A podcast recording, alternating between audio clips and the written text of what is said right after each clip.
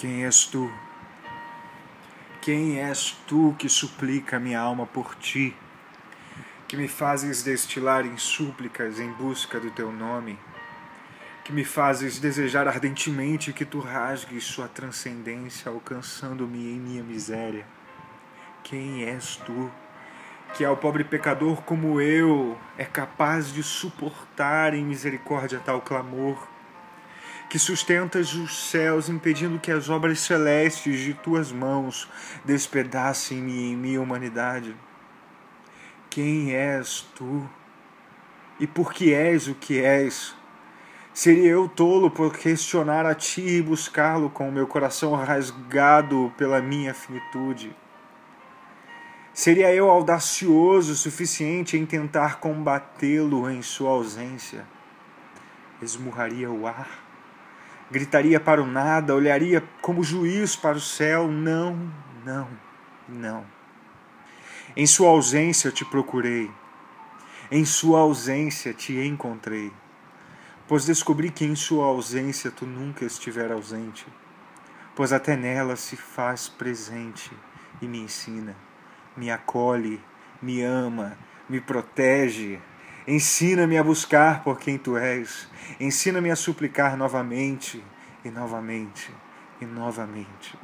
Moendo o trigo que formaras segundo a tua benigna e soberana vontade. Então questiono: quem és tu?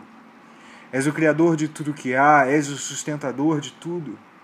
Formastes tudo a partir de si, e para qual fim tem todas as coisas?